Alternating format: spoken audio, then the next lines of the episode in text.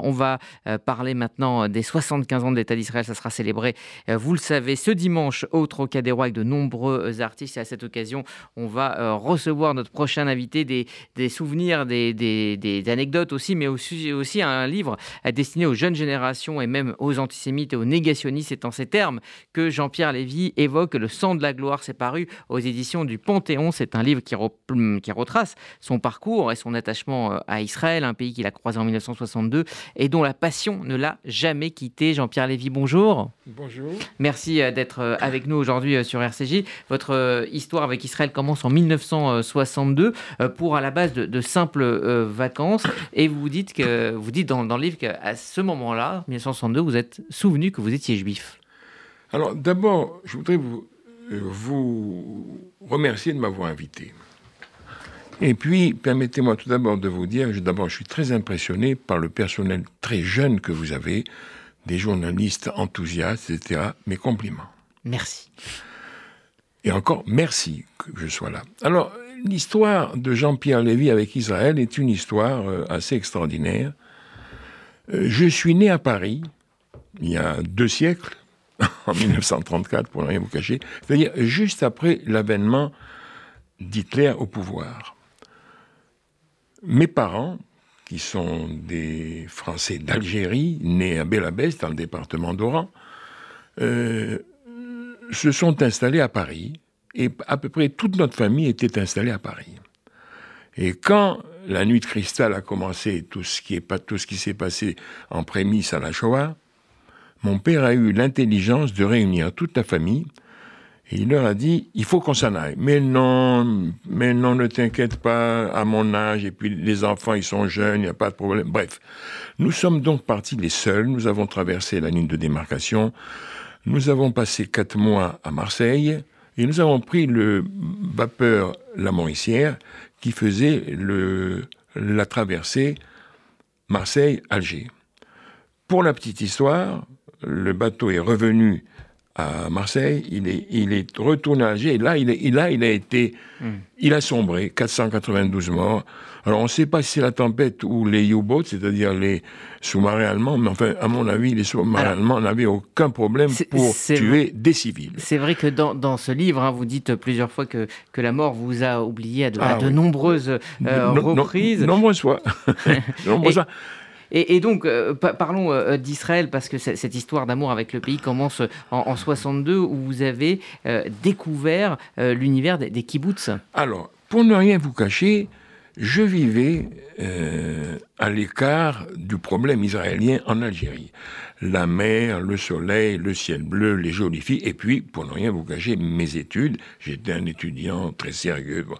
J'ai fait Subdeco à Alger, et ensuite euh, je suis allé à Paris faire HEC où j'ai été reçu à l'examen. Et puis ensuite, j'ai fait un stage d'un an dans une banque qui n'existe plus aujourd'hui, qui s'appelait la Banque française du commerce extérieur, car je savais que l'avenir de la France était l'exportation. Alors, vous avez fait effectivement votre carrière hein, dans, l'import-export et dans le, dans le jus de fruits. Non, je faisais euh, ça, ça c'est après. Oui. Ça c'est après. Et ensuite, je vais faire mon service militaire. Je suis donc euh, appelé. Je pars avec tous les jeunes appelés sur le ville d'Alger, qui était un bateau euh, euh, plein de soldats. Ils ne savaient pas ce qui, ce qui, les attendait. Ils étaient contents de découvrir la baie d'Alger, c'était très joli. Et puis, nous avons reçu chacun nos affectations. J'étais d'ailleurs candidat pour être officier parce que j'avais fait déjà en France mes six mois d'école euh, mmh. d'officier de réserve, officier lieutenant en artillerie, mais j'étais candidat pour m'occuper de la population. Et il y avait justement un corps d'armée qui avait été euh, créé par Soustel à l'époque, euh, par Soustel, c'était les sections administratives mmh. Donc, quand je, quand, je suis quand je suis arrivé en Kabylie, j'avais autre chose à faire que de penser à Israël. Et quand je suis revenu de mon service militaire, j'ai trouvé un travail. J'étais directeur des achats alimentaires dans le groupe Inno France, Monoprix, Galerie Lafayette.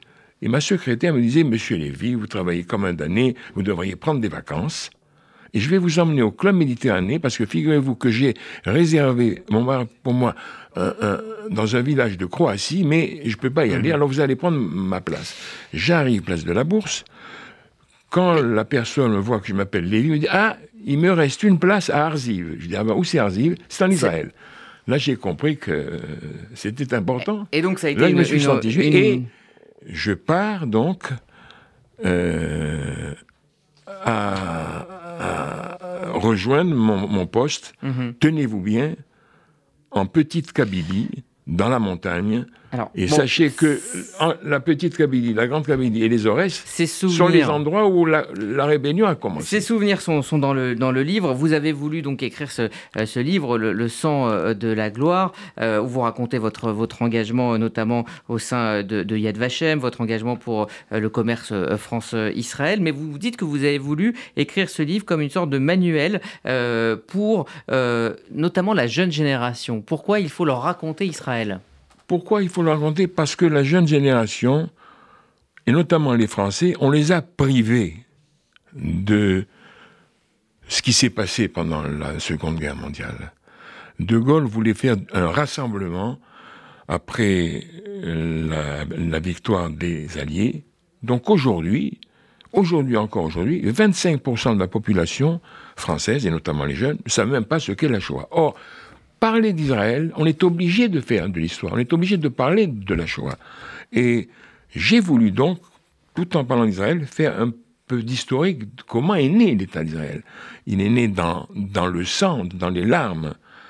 À ce propos, j'ouvre une parenthèse, j'ai fait la connaissance de beaucoup de survivants, et notamment de mon ami Samuel Pizarre, qui a écrit un monument qui s'appelle le, euh, le sang de l'espoir. D'où le titre de votre livre J'en parle dans mon livre. Et en hommage à Samuel Pizarre, j'ai appelé mon livre Le sang de la gloire, puisque à mon époque, Israël faisait, c'était la, gloire. Donc, euh, je prends l'avion. Je prends l'avion après, après avoir décidé d'aller à Arziv. Nous arrivons vers 23 heures. J'étais en jeans, en chemise rose, alors que je passais toute ma journée euh, en complet cravate. Et subitement, je sens que je transpirais. Et je regarde, ma chemise était mouillée de larmes. J'étais sous le choc. C'était l'émotion de, de retrouver Israël. Je me suis dit, je vais connaître la terre de mes ancêtres. Il nous reste quelques minutes et on découvrira dans votre livre votre, votre parcours qui vous a amené à, à côtoyer justement les plus grands de l'État d'Israël. Mais je voulais juste euh, parler avec vous de Shimon Peres qui a été euh, Alors, un ami, un, un, un proche. Shimon Peres, j'étais en Israël euh, au mois de mai 67. Et euh, mon cousin Germain, Claude-Henri Lecomte, très grand reporter, qui était à l'époque d'ailleurs le, le, le directeur général de Radio France Alger, c'est-à-dire la, France libre, il me dit, puisque tu es en Israël, je vais t'envoyer une accréditation, il faut absolument que tu... Je sens qu'il y a quelque chose qui va arriver, je veux que tu interviewes des, des hommes politiques, des gens importants. Mon beau-frère, qui connaissait Moshe Dayan, m'organise un rendez-vous dans un nouveau parti qui s'appelait le RAFI. Il y avait trois personnes dans le parti. Il y avait Shimon Peres, Israël Rabin et Moshe Dayan. C'était pas mal. Mmh. Alors, j'entre dans un petit bureau, ils me reçoivent très gentiment, et au fond, je pensais que ils, ils devaient déjà ébaucher le plan d'attaque, puisque nous étions à quelques jours du, du, 5 juin, mmh. du, du, du, 5 juin. De, Alors, je parle à Shimon Peres avec beaucoup de respect, j'étais très impressionné par sa voix chaude, etc.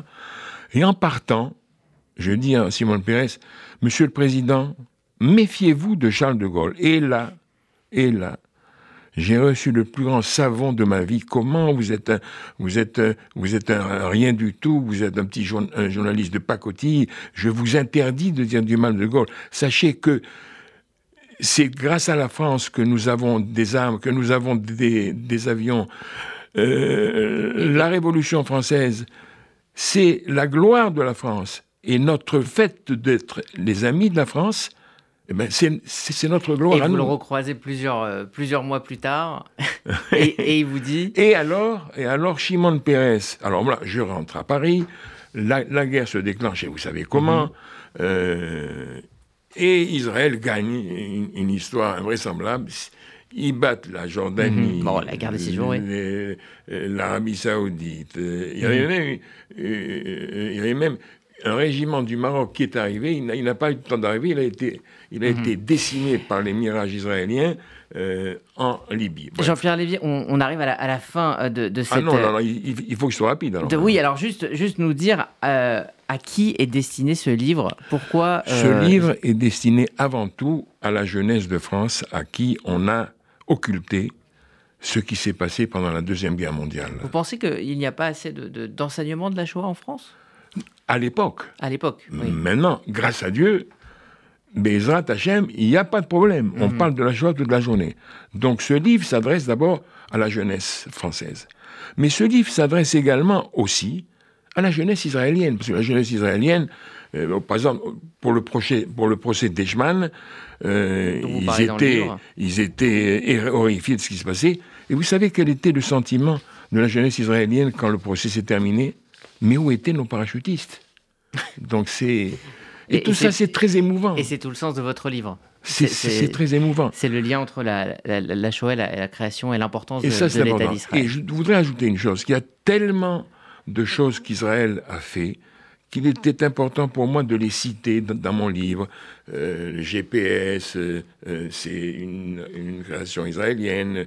mon beau-frère, d'ailleurs, le frère de ma femme, a travaillé avec euh, Stanley Fischer, qui à l'époque était le, mhm. ministre des Finances. D'ailleurs, Et il m'a dit, tu devrais, tu devrais faire un, article dans le Figaro, n'importe quoi. Et mhm. puis, euh, je voulais le dire, donc je l'ai écrit. Alors, j'ai écrit des choses qui sont absolument extraordinaires. Jean-Pierre Lévy, je suis absolument navré, mais nous sommes à la, fin de l'interview. On doit absolument donner euh, l'antenne euh, à, l'émission euh, suivante. malheureusement pour vos chroniques, eh bien, on, les, on, les écoutera dans, les, dans les jours prochains. On les distillera, évidemment. Je crois qu'il est important qu'on ouais, un, mot de conclusion. Qu'on parle de tout. Voilà. Le mot de conclusion, c'est très simple. Israël représente 0,2% de la superficie dans le monde et ils ont rien qu'en science 20% des prix Nobel. Full stop. Qu'est-ce que vous voulez qu'on dise de plus? Merci Jean-Pierre. C'est moi qui vous remercie infiniment. Le sang de la gloire, c'est euh, aux éditions du Panthéon, préfacé par votre ami euh, Charles Villeneuve. Merci.